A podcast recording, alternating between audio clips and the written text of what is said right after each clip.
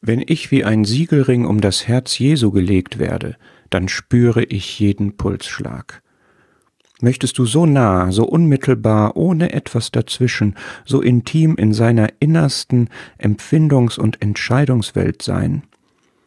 Spürst du den Puls des Schöpfers und Erhalters des Lebens, wie das Blut durch seine Adern strömt, was er für dich vergossen hat? Weißt du, wofür sein Herz schlägt?